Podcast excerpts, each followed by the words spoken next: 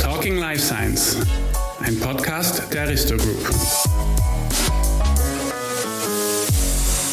Hallo und herzlich willkommen zur neuen Folge von Talking Life Science, dem Life Science Podcast der Aristo-Gruppe. In jeder Folge möchten meine Kollegen und ich gemeinsam mit den Experten aus unserem Netzwerk spannende Themen der Branche und aktuelle Entwicklungen beleuchten.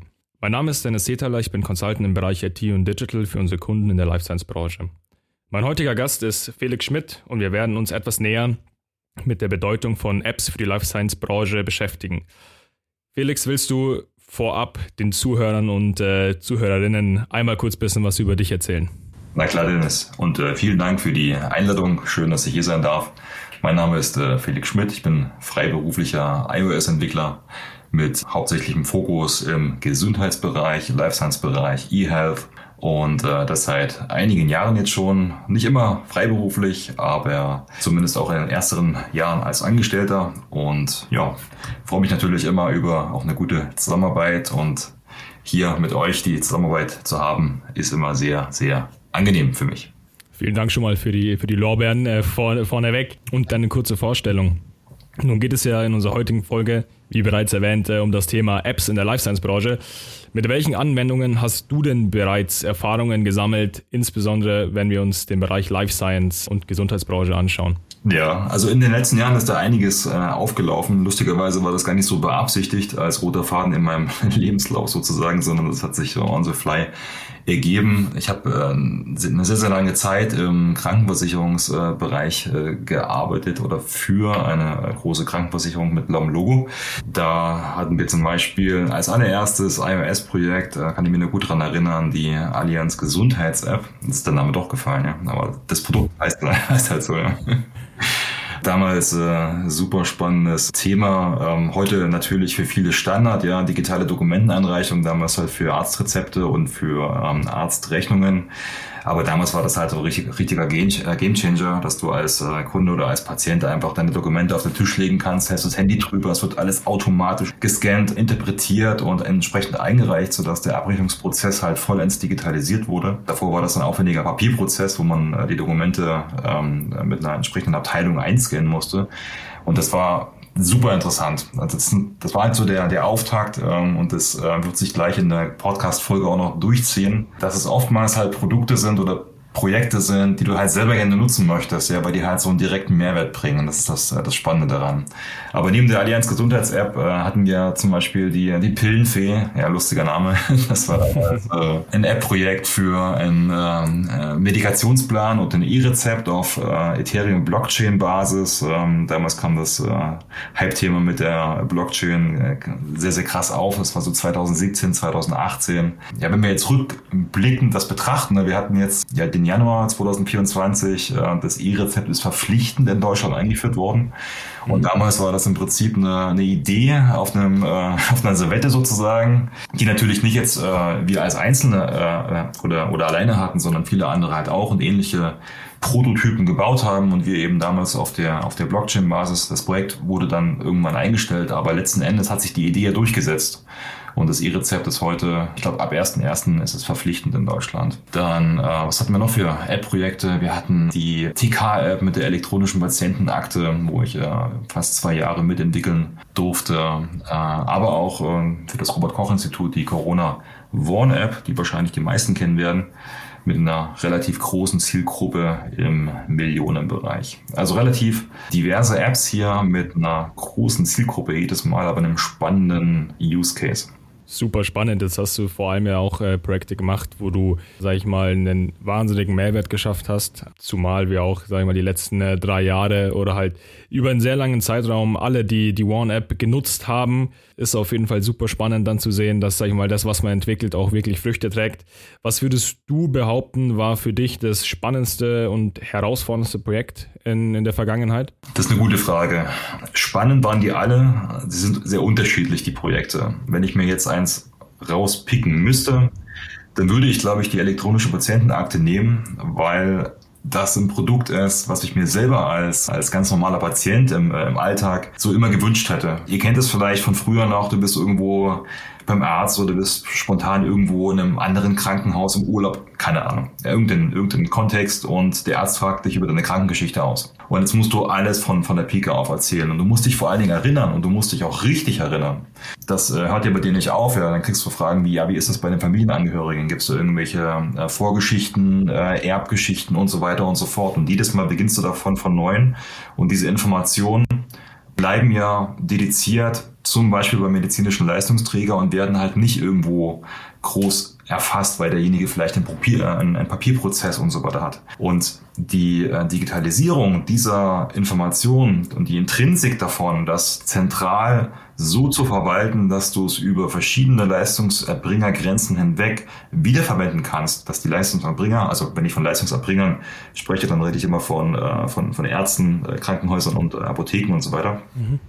Das ist integrativ eine, eine, eine völlig andere Dimension, sodass du dich als Patient halt eher zurücklehnen kannst und darauf aufbauen kannst, dass eben die Historie deiner Krankengeschichte zentral archiviert wird und einen Mehrwert für alle bietet, die jemals irgendwie mit dir im gesundheitlichen Kontext zu tun haben werden. Entsprechend hoch sind natürlich auch die regulatorischen Vorschriften. Wir werden später wahrscheinlich noch darauf zu sprechen kommen.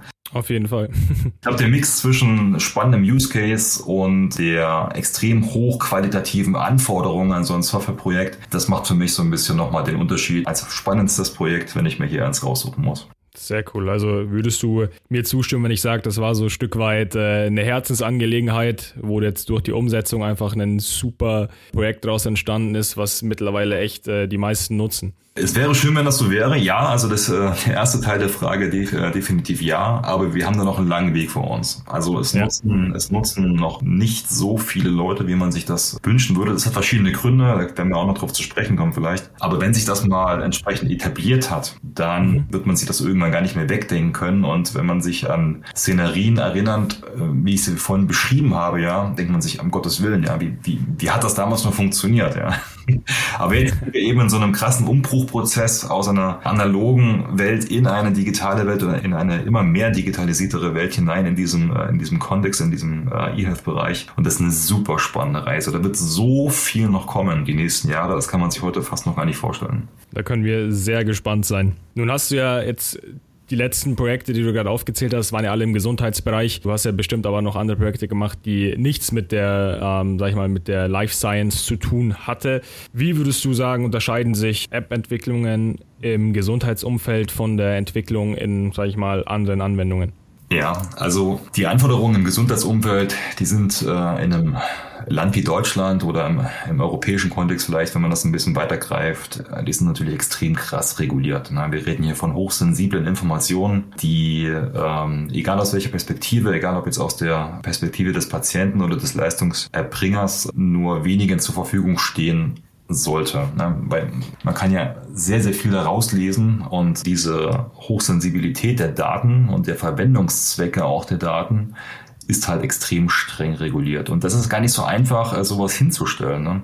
Äh, wenn wir dann am Ende das äh, fertige Produkt in im Anwendungsfall A, B oder C eben äh, nutzen können, dann sieht das immer ganz wunderbar aus und halt nur wenige Tabs, vielleicht am Ende im Idealfall, aber was dahinter steht an Ingenieurstätigkeit und auch an fachlicher Definition von diesen ganzen Regulat regulatorischen Anforderungen, das ist immens, das kann man sich kaum vorstellen als normaler Benutzer. Wir haben Punkte wie den Datenschutz geht natürlich hier in die, in die gleiche Richtung rein. Gerade wieder im europäischen Kontext ein unheimlich hoch angesetztes Thema. Datenschutz äh, habe ich eine äh, teilweise etwas kontroversere Meinung dazu und vielleicht kommen wir später auch nochmal auf das Thema zu sprechen. Ja. An der Stelle halt äh, nur kurz erwähnt, ähm, wir haben die Thematik, also zum Beispiel gerade bei der, elektronischen, äh, bei der elektronischen Patientenakte, dass die Interoperabilität von unterschiedlichen Systemen halt gegeben sein muss. Ähm, mhm. Man spricht ja immer von einer gewissen Infrastruktur, wenn wir jetzt einfach so ein, so ein Bild uns im Kopf zeichnen, jetzt zwischen verschiedenen Arztpraxen, Krankenhäusern, jetzt unterschiedlichen Mobiltelefonen äh, mit unterschiedlichen Betriebssystemen und so weiter, also jetzt egal ob mobil oder äh, Desktop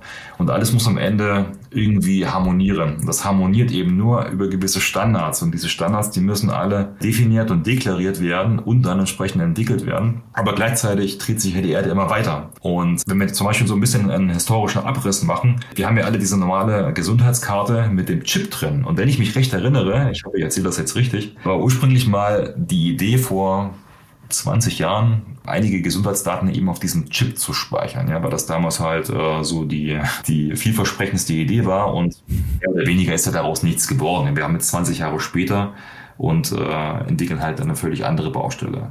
Und hier sehen wir halt, die Erde dreht sich weiter und auch hier in der, in der Definition oder in der Deklaration von, von Standards werden wir immer wieder eine entsprechende Dynamisierung haben, hier die Dinge weiter zu verbessern, weil wir halt auch im laufenden Prozess äh, Dinge neu erkennen, die dann entsprechend angepasst werden können, die besser gemacht werden können. Das ist ja völlig gesund. Dementsprechend ist die Interoperabilität von anderen Systemen halt auch so ein fließendes Ding, so ein, so ein Teil, was halt immer wieder nachjustiert werden muss. Validierung von Daten, Integrität von Daten sind äh, auf jeden Fall auch große Herausforderungen und äh, auch eine gewisse auch wieder so ein bisschen so ein europäisches Ding, denke ich, die entsprechende ethische Verantwortung auch und die Haftung für solche Aspekte sollten sehr, sehr hoch berücksichtigt sein. Ja, absolut. Ich meine, das sind alles Daten, mit denen du am Ende des Tages super viel Unfug anstellen kannst. Die dürfen halt einfach auch nicht in die falschen Hände geraten, sind streng vertrauliche Daten. Da ist es natürlich auch sinnvoll, dass man das Ganze streng reguliert, was aber natürlich dann auch irgendwo die Entwicklung behindert. Das ist so ein spannendes Feld, ne? Und hier gibt's, ähm, also ich bin ganz bei dir. Das ist nicht so ein Punkt für, für schwarz und weiß, für richtig oder falsch. Das ist so ein bisschen so ein Fingerspitzending. Als Entwickler, aus meiner Perspektive als Ingenieur, kann ich immer beide Seiten oder beide Argumente gut verstehen. Auf der einen Seite von den hoch angesetzten regulatorischen Anforderungen oder aber auf der anderen Seite eben auch aus Ingenieurssicht, dass die Innovationskraft da natürlich nicht äh, leiden darf, ne? dass man quasi nicht so ausgebremst wird. Vielleicht kommen später noch ein paar lustige Beispiele zutage. ich glaube, ich glaube auch, dass wir halt aktuell an einem Punkt sind, äh, wie du vorhin schon angeschnitten hast, dass sich die Erde zu schnell dreht und wir mit den ganzen Anforderungen nicht hinterherkommen. Ich glaube, der, der Gedanke und der Wille, was umzusetzen, ist da, aber halt zu, zu langsam, zu schleppend. Zum einen das, ja. Also gerade hier ich will das äh, europäische Festland hier jetzt nicht so schlecht reden. Ja. Aber es macht teilweise, also was ich immer wieder mal beobachte, ja, vielleicht als, als kleine Anekdote. Und ich glaube, das ist so eine Baustelle, die müssen wir uns hier auf die Fahnen schreiben, alle, damit wir eben nicht in der Innovationskraft äh, hinter andere Länder noch mehr massiv zurückfallen, obwohl wir jetzt nicht schlecht dastehen, ja. Aber es geht noch besser, sagen wir es mal so, ein bisschen euphemistisch formuliert. Ich erlebe immer wieder, dass viele gute Ideen äh, auf den Tisch kommen, aber die, die Unsicherheit im Umgang mit äh, regulatorischen Anforderungen, insbesondere hinsichtlich Datenschutz und diesem, und diesem ganzen Feld, führen oftmals dazu, dass man präventiv lieber gar nichts macht, als etwas falsch zu machen. Gerade hier in, in Deutschland sind wir ja gerne so ein bisschen anfällig für sowas. Da würde ich mir ein bisschen, ein bisschen mehr Freiheit wünschen, dass dieses drakonische Schwert sozusagen, was immer über einem baumelt, mit einer innovativen Idee eben äh, ein bisschen höher gehangen wird, dass man da ein bisschen mehr, mehr Innovationskraft auf die Straße bringt. Manchmal macht es einfach tatsächlich mehr Sinn, ein entsprechendes Produkt vielleicht in einem anderen Teil der Welt in den Markt zu etablieren oder erstmal einzuführen und dann später nach Europa zurückzugehen. Ob das jetzt der beste Weg ist, immer, ja, das kann jetzt jeder für sich selber beantworten. Aber ich denke mal, gerade Europa als äh, die Wiege von, von so vielen innovativen äh, Produkten sollte hier sich nicht selber vergessen und äh, in einer Überregulierung sich so ein bisschen den, den Mehltau von der Haut kratzen. Ja. Ich verstehe, was du meinst. Wenn wir jetzt gerade schon bei Innovationen sind, in welchen Bereichen der Life Science Branche spielen Apps deiner Meinung nach eine bedeutende Rolle?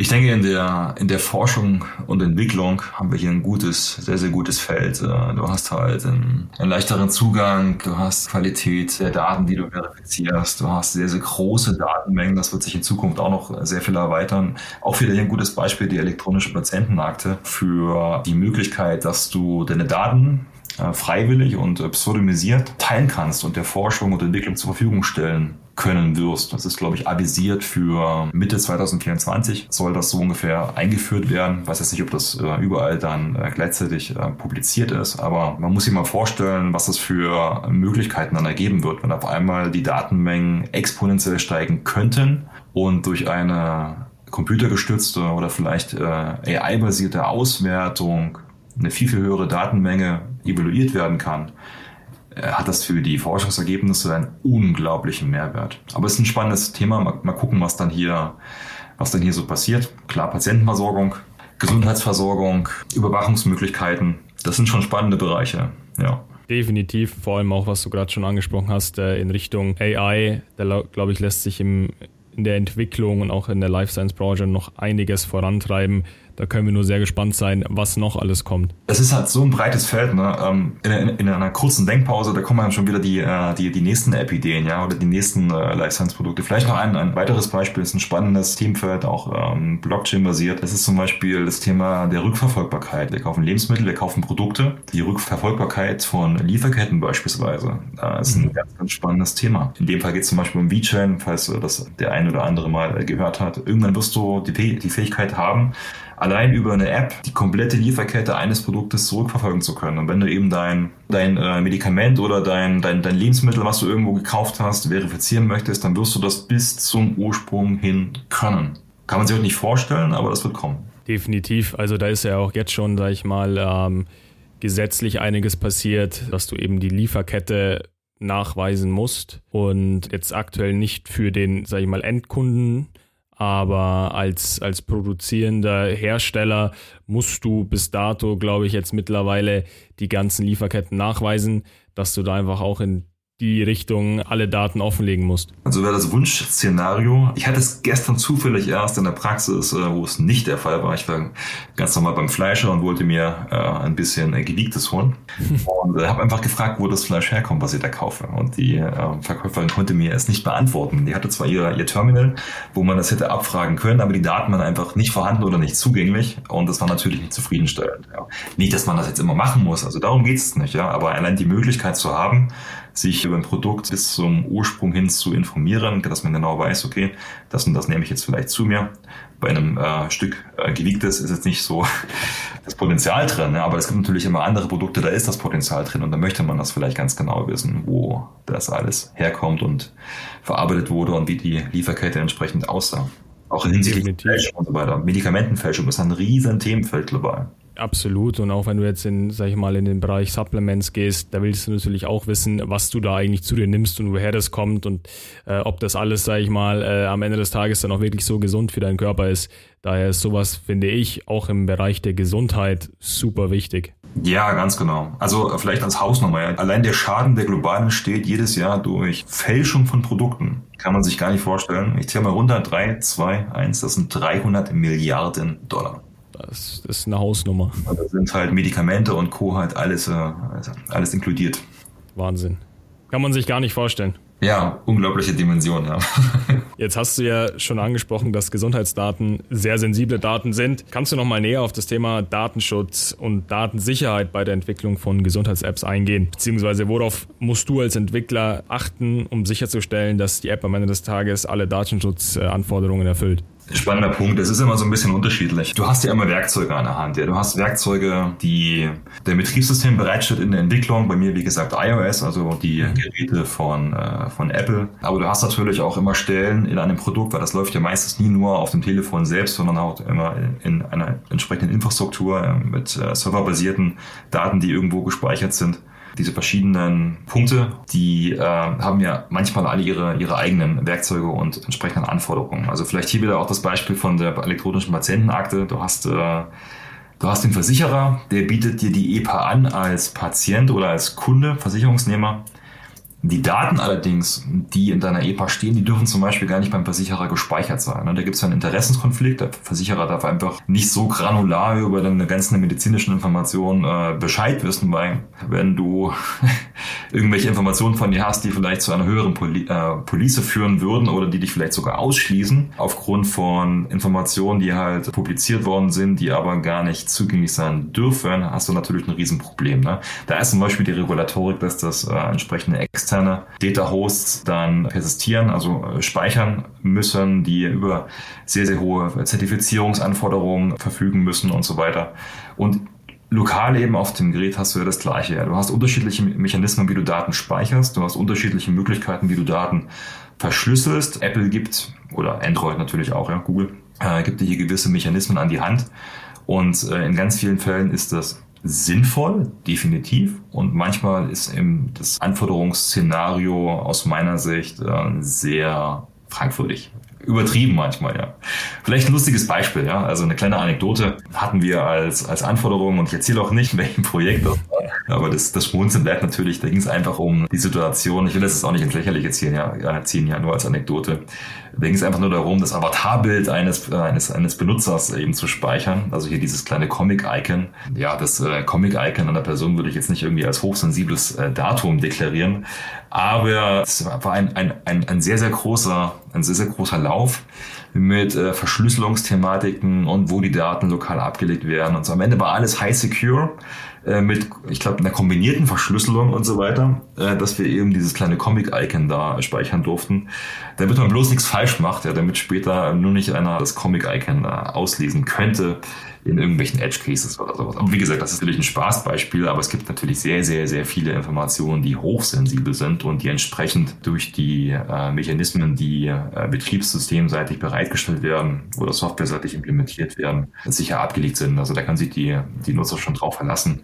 Auch dahingehend, dass ja bei einem hochqualitativen Produkt immer entsprechende Tests von äh, externen Sicherheitsfirmen zum Beispiel durchgeführt werden. Die kosten auch richtig, richtig viel Geld. Penetration-Tests, wo äh, versucht wird, eben die App oder an die Informationen zu kommen, die, die App zu knacken. Und wenn das eben nicht geschafft wird oder mit einem, ja, maximale Sicherheit in der Informatik gibt es immer nicht, das ist so eine Illusion, aber es gibt halt äh, entsprechende Hürden, wie man irgendwas knacken könnte. Und wenn eben die, die Hürde astronomisch hoch ist, also keine Ahnung, du hast irgendein, irgendein sensibles Datum und die, die Entschlüsselung mit aktuellen äh, verfügbaren äh, Mechanismen würde zum Beispiel 10.000 Jahre dauern.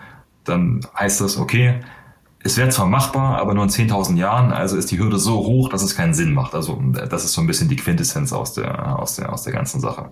Bei dem Thema spielt natürlich auch eine Rolle, welche Daten werden halt gesammelt, welche Daten dürfen persistiert werden, welche Daten dürfen gespeichert werden und wenn, wie lange. Also da gibt's so ein, das geht ganz, ganz, ganz äh, sehr in die Breite. Das ist je nach Produkt unterschiedlich definiert, unterschiedlich deklariert. Und ähm, spannend ist natürlich, dass wenn du Mechanismen hast, wo du Daten äh, sammelst, also alle, die ein iPhone benutzen und äh, äh, entsprechend die Apple Health App haben, kennen das vielleicht. Ne? Du hast unterschiedliche Apps, unterschiedliche Software, die Daten eruieren kann, äh, sammeln kann, meine ich. Die werden dann zum Beispiel zentral in der in gewissen Speicherbereichen äh, festgehalten, können aber nach außen dann wieder über Schnittstellen abgerufen werden. Also Beispiel zum Beispiel, ich bin sportlich sehr, sehr aktiv. Ich sammle also viele Daten zum Beispiel auch über meine Apple Watch und wenn ich jetzt einen entsprechenden Lauf zum Beispiel mache, den ich jetzt über ein, ein Laufprogramm aufzeichne und diese Daten wären persistiert äh, über die Apple Health Schnittstelle, dann können diese Daten aber auch wieder in der nächsten App abgerufen werden, wenn ich die Freigabe dazu erteile. Beispielsweise in der App meines Fitnessstudios. Und das, okay. ist, das ist halt total spannend. Ja, hier werden halt genau dediziert Daten persistiert, aber dediziert eben auch freigegeben. Und wenn man das eben richtig designt, hat das einen fantastischen Mehrwert. Ja, das ist ja aktuell eh, sage ich mal, äh, in aller Mode, dass man über die ganzen Fitness-Tracker sich die Daten sammelt, äh, egal ob das eine Apple Watch ist, ein Fitbit, Armband und was noch alles für, für Anbieter gibt, aber dass man halt die Daten speichert, sammelt und dann am Ende des Tages für sich selber nutzt äh, und seine Fortschritte tracken kann. Ja, absolut, absolut. Also ähm, vielleicht auch nochmal eine kleine Anekdote, wieder mit dem Schwenk auf die elektronische Patientenakte des, äh, des Datenteilens. Ne? Das wissen viele manchmal vielleicht gar nicht, aber du hast ja als Nutzer von so einem Produkt die, die Hoheit über deine Daten. Und äh, beispielsweise irgendein Arzt hat ein Röntgenbild von dir gemacht, das ist in der elektronischen Patientenakte hinterlegt. Du kannst es abrufen bei dir und äh, möchtest das einem nächsten Arzt zur Verfügung stellen dann kann der das nicht einfach abrufen. Das, das darf er nicht. Es sei denn, du gibst die Erlaubnis dazu. Und die ist immer zum Beispiel orts- oder kann orts- und zeitbasiert sein. Also, dass du es ihm einmal zur Verfügung stellst oder innerhalb von äh, einem Monat oder sowas. Das ist schon, das ist schon nicht schlecht. Definitiv wie du gerade schon erwähnt hast, sind es ja super viele Vorgaben bzw. Hürden, die man als Entwickler bewältigen muss, um ein Produkt am Ende des Tages dann fertigzustellen. Hattest du den Fall schon mal, dass du was entwickelt hast oder was entwickeln solltest, was am Ende des Tages dann gescheitert ist, weil die Vorgaben einfach zu streng waren? Hm, weil die Vorgaben zu streng waren. Ich habe schon beobachten können, dass wenn verschiedene Parteien ähnliche Produkte entwickeln, dass die Entwicklungsgeschwindigkeit unterschiedlich sein kann und das kann dann dazu führen, dass der eine vielleicht mit dem Produkt fertig wird und der andere es nicht geschafft hat. Weil es vielleicht zu komplex ist, weil die Ressourcen vielleicht nicht ausreichen oder das Know-how nicht ausgereicht hat oder das Projekt konnte nicht mit den richtigen Leuten gestafft werden und so weiter. Dann ist das natürlich aus der Perspektive desjenigen, der gescheitert ist oder zumindest im Verzug ist, schon so ein bisschen das, was an eine Richtung reinspielt. Es kann aber auch sein, dass ein Produkt scheitert, äh, weil eben die, die Regulatorik noch nicht vorhanden ist. Ne? Das war damals so bei der Pillenfähig zum Beispiel der, äh, der Fall das war einfach noch nicht deklariert, das war noch nicht definiert. Du hattest die Idee, du hattest deine, deine proprietäre äh, Lösung auf der Ethereum-Blockchain, aber es war halt, ähm, wenn du es jetzt groß ausrollen äh, würdest, geht das halt nicht so einfach. Also nicht in einem Land wie Deutschland, wir sind ja nicht im, im, im Wilden Westen, wo du einfach sowas äh, jedem, darlegen kannst, sondern du brauchst ja die entsprechenden, das entsprechende Commitment äh, seitens der öffentlichen Behörden, der ganzen Regulatorik und so weiter, äh, dass du hier entsprechend dich in einem richtigen Rahmen bewegst hier ist halt auch wieder so der Punkt, ja, das ist so hochkomplex. Da kannst du nicht mal eben kurz googeln und äh, findest alle Antworten. Manches äh, ist äh, vorhanden, manches ist in der Entwicklung. Und äh, diese Komplexität macht sie eben dann auch aus, dass in solchen für den Nutzer einfach aussehenden Produkten eine unglaubliche Breite an, äh, an Stakeholdern steckt, die alle in diesem riesigen Motor kleine Zahnrädchen zusammenbilden und dann das Ganze Schritt für Schritt äh, vom groben Stein in einen konkreten Statuen-Block sozusagen äh, meißeln. Okay, also, also wenn ich das so richtig verstanden habe, es ist einfach nicht an, nicht an der Regulatorik gescheitert, sondern einfach, weil es zu dem Zeitpunkt nicht so weit war und da einfach noch gefehlt hat.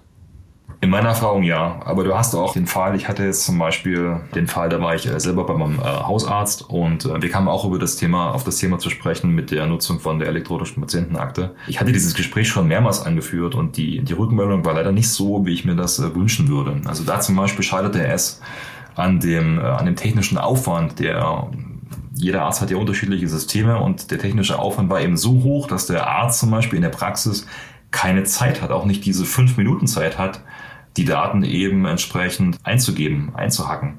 Und das wird nochmal korrelieren. In der Anforderung, wie sie jetzt bald kommen wird, äh, wenn ich mich recht erinnere, ist ab Ende 2024 oder so ist avisiert, dass dann die EPA verpflichtend wird. Und das wird korrelieren in der, in der, in dem Praxisalltag von vielen Leistungserbringern, dass die entsprechende Interoperabilität bis dahin gegeben ist, aber auch die entsprechende Zeit gegeben ist, die Systeme richtig zu nutzen und auch natürlich die Patienten oder die Kunden hier entsprechend an die Hand zu nehmen, ähm, dass sie verstehen, wo der Mehrwert liegt und, und wie sie eben diese Produkte auch richtig anwenden können. Das ist vielen gar nicht bewusst. Das wird, glaube ich, auch, sage ich mal, wenn jetzt, wie du gesagt hast, Ende 2024 das Ganze verpflichtend wird, wird das auch die größte Herausforderung sein, dass sowohl die Patienten wie auch dann am Ende des Tages die, die Praxen gar nicht wirklich wissen, wie man das so einsetzt, dass es dann funktioniert und einen Mehrwert schafft. Das zum einen. Und du hast natürlich immer so ein bisschen, also gerade so bei den, äh, bei den Deutschen, wie ich finde, so als äh, kulturelle Eigenheit vielleicht so ein bisschen so eine restriktive Mentalität gegenüber Neuem. Das ist in anderen äh, Kulturen ist das weniger, weniger behürdet, sage ich mal. Nehmen wir mal so ein Land wie Estland zum Beispiel. Ich glaube, die sind zu 99 Prozent durchdigitalisiert in allen ähm, Prozessen im E-Government und so weiter. Du kannst dann einfach eine Firma digital gründen, musst nirgendwo auf eine Behörde. Das geht innerhalb von einer sehr, sehr kurzen äh, Zeitspanne. Und bei uns ist das äh, ein völlig anderes Ding. Aber halt in der, in der Life Science Branche ist das ähnlich. Ja. Du hast ähm, eine gewisse Restriktion gegenüber Neuem, das äh, kennen wir nicht so. Und äh, ist das alles sicher? Funktioniert das am Ende auch? Papier ist vielleicht doch geduldiger. Und hier werden wir uns einfach in den nächsten Jahren verändern müssen. Sonst äh, kriegen wir den Mehrwert aus diesen Produkten nur unzureichend gezogen. Aber das wird kommen. Das wird äh, Schritt für Schritt kommen. Irgendwann werden wir uns das gar nicht mehr anders vorstellen können. Das glaube ich auch. Jetzt Stichwort sicher. Ich glaube, das ist aktuell noch unser größtes Problem, dass einfach der Sicherheitsgedanke im Hinterkopf ist, was, was gut so ist. Aber auch da werden wir in der Zukunft eine Lösung finden und Richtung Digitalisierung voranschreiten. Absolut. Vielen Dank, Felix, für die, für die ganzen spannenden Einblicke aus äh, sag ich mal, aus deiner Vergangenheit, aus deiner Erfahrung. Nun würde ich gerne noch einmal näher auf die Seite der Patienten und Patientinnen eingehen. Kannst du konkrete Vorteile nennen, die diese durch die Apps erfahren? Kommt natürlich immer auf die App darauf an. Es gibt jetzt nicht die eine App, die halt alles kann, sondern äh, du hast ja momentan so einen ganzen äh, Regenwald von verschiedenen Lösungen von verschiedenen Herstellern. Vielleicht wird sich später mal hier und da etwas mehr konsolidieren. Das wünschen sie, das wünschen sie natürlich auch viele Benutzer, weil du irgendwann nicht irgendwie aus 30 oder 40 verschiedenen Apps, die du in einem einzelnen Anwendungsfall merken möchtest. Aber so grundsätzlich von den, äh, von den Anwendungsfällen, die halt existieren, hast du auf jeden Fall Dinge wie das Messen von Vitalparametern, Blutdruck, Blutzucker vielleicht. Klar, Medika äh, Medikationsplan hatten wir vorhin in der, in der Pillenfee, ja, dass du einfach erinnert wirst, dass, die, dass du die entsprechenden Medikamente einnimmst oder wenn du es eben selber nicht kannst, dass es zum Beispiel pflegendes Personal für dich äh, abrufen kann und dann dir die entsprechenden Medikationen bereitstellen können. Du hast diese verteilte Zugriffsmöglichkeit auf die entsprechenden Gesundheitsdaten und Akten, beispielsweise deine eigene EPA, ja, und du, äh, du hast die Daten da drin, aber du hast jetzt äh, beispielsweise einen Unfall. Da gibt es zum Beispiel auch so ein Notfalldatenmanagement, dass wenn du dich gar nicht mehr äußern kannst, das aber trotzdem der Arzt entsprechend auf Notfalldaten zugreifen kann, um äh, entsprechende Vitalwerte oder Kontexte dann äh, zu wissen. Was Punkte wie Telemedizin hatten wir lustigerweise damals auch implementiert bei der Allianz Gesundheits-App. Ich weiß nicht, ob es das Feature heute noch so gibt, aber war eben auch der, der Fall, ne, dass du für kleinere Verletzungen beispielsweise ähm, über die Handykamera eine hochauflösende Aufnahme machst. Die geht dann zu einem entsprechenden Arzt, der eben äh, digital zur Verfügung steht und das dann einschätzen kann, ob der Besuch vor Ort tatsächlich notwendig ist oder ob es so äh, übertrieben gesagt, dass man ein Kratzer ist, was natürlich viele Arztpraxen entlasten kann Du hast äh, Apps, die dich in der Schwangerschaft begleiten, wo du Unterstützung bekommst oder für psychische Gesundheit und das alles. Also da gibt es so viele äh, verschiedene Bereiche, wo die Produkte für dich einen direkten digitalen Mehrwert bringen können. Und das ist halt auch immer so der Punkt für mich als Entwickler und, äh, und Ingenieur, warum das eben so viel, so viel Freude macht, diese Produkte mitentwickeln zu dürfen, weil das halt meistens Sachen sind, die ich selber gerne hätte in meinem Alltag ich möchte das gerne haben. Wenn ich später mal äh, ein alter Knochen bin, dann hätte ich gerne einen Medikationsplan vielleicht, damit daran erinnert, wann ich welche Pille einwerfen muss. Absolut. Es spart viel Zeit, viel Kopfweh. Auch weil du es gerade angesprochen hast, Telemedizin gibt ja mittlerweile super viele Hersteller, die wirklich Online-Ärzte haben, wenn es dir mal wirklich richtig schlecht geht und du nicht außer Haus kannst und vielleicht auch gar nicht willst, dass du über die Handykamera, über FaceTime, ähm, über Videocall den, den Arzt kontaktieren kannst und der eine Ferndiagnose macht, beziehungsweise halt auch alles im Rahmen des Möglichen. Natürlich hast du nicht hundertprozentige Gewissheit, was du jetzt genau hast, aber dir geht's nicht gut, du kannst, sag ich mal, blöd gesagt, kriegst du eine Krankschreibung, wenn es dir wirklich elend geht. Und das sind alles Sachen, die es früher nicht gab, die halt heutzutage einiges ermöglichen. Ja, definitiv. Wichtig ist halt, und das ist eine Hausaufgabe, Hausaufgabe für uns alle, dass die Effizienzsteigerungen, die damit einhergehen können auch, ja, dass diese Zeitlücken, die dadurch entstehen, halt mit sinnvollen Tätigkeiten gefüllt werden und nicht vielleicht mit Bürokratie oder sowas, ja. Wenn wir jetzt die letzten 30, 40, 50 Jahre Digitalisierung äh, uns ins Resümee ziehen, dann würden wir alle denken, wow, heute sind so viele Dinge so viel schneller und einfacher geworden und trotzdem haben wir ja nicht weniger zu tun. Und das meine ich so ein bisschen, diese Effizienzsteigerung, die wir erfahren werden, diese sollten halt mit sinnvollen Tätigkeiten äh, gefüllt werden. Also, dass der Arzt vielleicht dann ein bisschen längere Zeit für seine Patienten hat, anstatt irgendwelche ähm, 50 Seiten Dokumentation auszufüllen, äh, weil es die entsprechende Regulatorik so vorsieht. Ja. Das würde ich mir wünschen als äh, Bürger. Absolut. Und da sehe ich auch den, den Vorteil und was auch, sage ich mal, zukunftsmäßig alles kommt, dass es einfach schneller gestaltet wird, einfacher in gewisser Art und Weise und äh, für alle zugänglich. Auf jeden Fall. Ne? Ein kleines Beispiel vielleicht auch noch an der Stelle, passt gerade so schön. E-Rezept, wie gesagt, ab diesem Jahr verpflichtend. Du musst also, wenn du zum Beispiel ein Folgerezept brauchst, musst du jetzt nicht nochmal unbedingt zum Arzt hin, sondern der kann dir das auch digital bereitstellen. Das heißt, er spart Zeit, du sparst Zeit. Wäre schön, wenn man die Zeit dann mit sehr sinnvollen Dingen nutzen kann, die einen Mehrwert für die anderen Patienten vielleicht mitbringen. Definitiv. Welche Bedeutung schreibst du denn dem Thema KI zu? Das ist ja aktuell, sage ich mal, in aller Munde. Man hört es in sämtlichen Bereichen. Und jetzt würde mich von dir natürlich interessieren, welche Relevanz siehst du für die Apps im Gesundheitsbereich? Ja, gar keine. Ein Spaß. Nein, kleiner Spaß. Natürlich äh, das Thema künstliche Intelligenz ist äh, momentan in aller Munde, weil es halt in einer unheimlichen Geschwindigkeit jetzt in die, in die Breite auch mehr und mehr gefunden äh, hat. Ähm, ich kann mich noch gut daran erinnern, vor, das war vor wenigen Jahren, da war ich auf einem Healthcare-Hackathon in äh, Berlin, auch da mit dem damaligen Bundesgesundheitsminister und da waren verschiedene, verschiedene Teams, die eben KI-basierte Projekte vorgestellt haben und ich kann mich noch gut daran erinnern, wie die AI-gestützte Analyse von, von Zelltypen, Zellen gefunden haben, die eben in Richtung Krebs tendieren auf Röntgenbildern. Aber mit einer Genauigkeit, wie sie nicht mal ein Mediziner mit 40 oder 50 Jahren Berufserfahrung hätte bekommen oder äh, sehen können, weil einfach die zugrunde liegende Datenmenge so unglaublich groß war. Je mehr Trainingsmaterial du hast für entsprechende AI-Modelle, also äh, für die Zuhörer vielleicht ähm, äh, eine künstliche Intelligenz, die basiert ja immer darauf, dass sie trainiert worden ist äh, mit entsprechenden Modellen. Wir kennen das vielleicht von ChatGPT, da gibt es auch unterschiedliche Trainingsmodelle, die zugrunde liegen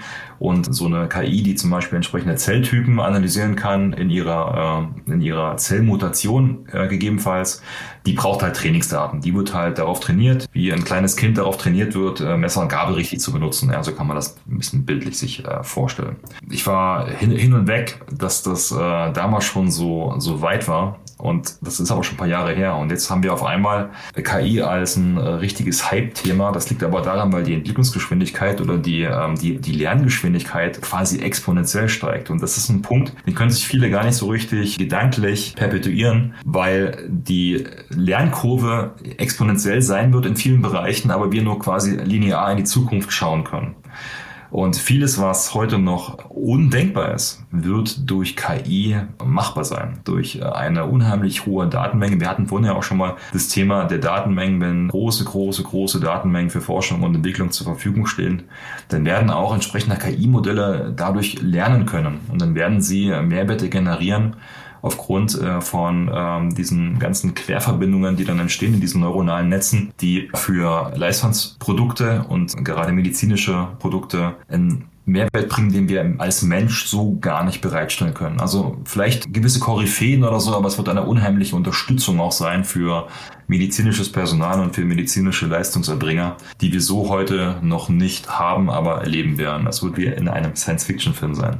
Definitiv. Und da sind wir auch wieder beim Thema Zeit und Effizienz. Ich glaube, dass das halt durch KI-Tools und Lösungen so viel effizienter gemacht wird und gestaltet wird, dass du dann wieder, sag ich mal, das Personal anderweitig nutzen kannst, um wirklich sich um die Patientenversorgung und auch dann Betreuung zu kümmern. Und ich sag mal, diese ganzen Labortätigkeiten einfach auch super schnell bereitstellen kannst. Ob das jetzt eine Blutprobe ist äh, oder sämtliche Proben aus dem Labor, sage ich mal, die wirst du viel schneller bereitstellen können als jetzt gewohnt. Das wird so kommen, ja. Da kann uns noch in der Zukunft einiges erwarten. Ich bin, ich bin super gespannt, ich freue mich drauf. Äh, es wird definitiv ungewohnt, aber ich glaube, dass wir am Ende des Tages alle davon sehr profitieren werden. Die, die Vorteile und äh, die Risiken, die damit verbunden sind, die greifen so ein bisschen Hand in Hand. Ähm, es geht ja auch ein gutes Stück um eine gewisse ethische Verantwortung im Bereich KI. Das ist nicht alles Gold, was glänzt sozusagen. Also diese Technologien, die bieten natürlich dann einen Mehrwert, wenn sie richtig eingesetzt werden. Und äh, wenn man solche Technologien falsch einsetzt, können sie natürlich auch großen, äh, großen Schaden äh, nehmen. Definitiv. Hier muss also noch einiges äh, an Antworten noch gefunden werden dahingehend. Deswegen, man muss es immer ein bisschen, ein bisschen differenziert betrachten. Äh, nur weil eine Technologie vorhanden ist, heißt es das nicht, dass sie gut oder schlecht ist, sondern es ist immer, immer davon abhängig, wie sie eben eingesetzt wird. Äh, wenn wir an die Kernkraft zum Beispiel denken, wissen wir genau, ja, die kann theoretisch äh, guten Strom erzeugen, äh, auch wenn vielleicht die Müllproblematik hier und da nicht gelöst ist. Aber äh, nichtsdestotrotz kann sie auch ordentlich knallen, wenn wir verstehen. Ja, und das ist natürlich dann ein Anwendungszweck, wo es äh, nicht so angenehm ist. Bei KI ist das genau das Gleiche. Ja. Also eine künstliche Intelligenz, die in einer geometrischen Geschwindigkeit lernt, die exponentiell ist und irgendwann vielleicht eine sogenannte Singularität erreicht. Das heißt, wenn quasi die, die KI in einen Prozess kommt, wo sie sich selber ihre bewusst ist und dann sich selber optimiert, ähm, dann kann, hast du gar keinen Einfluss mehr drauf. Ja. Hier wird es sehr, sehr, sehr spannend werden, das entsprechend in einen Rahmen zu gießen, dass er für alle einen äh, maximalen Mehrwert bringt, ohne dass wir eben in irgendwelche Horrorszenarien abgleiten, wie wir sie vielleicht auf manchen Artikeln etwas plakativ äh, wiederfinden. Ähm, das wird sich noch zeigen. Ja, die, die Zukunft ist noch nicht geschrieben, aber es liegt in unserer Verantwortung, das entsprechend gesund aufzusetzen und gesund zu strukturieren. Und deshalb haben wir Experten wie dich, die sich darum kümmern, dass das alles in die richtige Richtung gelenkt wird. Ja, vielen Dank. Felix, vielen Dank, dass du dir heute die Zeit genommen hast, mit mir über deine persönlichen Erfahrungen zu sprechen, vor allem über deine Erfahrungen im Bereich App-Entwicklung in der Life Science. Auch wenn ich dich schon äh, etwas länger kenne und äh, deine Arbeit auch kenne, war es auch für mich ein super spannendes Gespräch, äh, einfach mal tiefer, sage ich mal, in die Thematik einzusteigen, unter die Kulissen zu blicken. Ähm, danke, dass du deinen dein Mehrwert für uns und für unsere Zuhörer und Zuhörerinnen gegeben hast, heute bei uns Gast warst. Dennis, ich kann das nur zurückgeben. Ja, vielen Dank. War auch für mich ein äh, spannendes Interview hier und äh, ich freue mich auf viele spannende Projekte auch in der Zukunft. Vielleicht können wir in äh, geraumer Zeit in der Zukunft das Gespräch nochmal wiederholen und dann überprüfen, was vielleicht bis dahin schon eingetreten ist. Es wird auf jeden Fall eine spannende Reise werden. Also vielen Dank, dass ich hier zu Gast sein durfte und ja, ich freue mich auf äh, alles weitere gemeinsame. Ich mich auch. Vielen Dank. Talking Life Science ein Podcast der Aristo Group.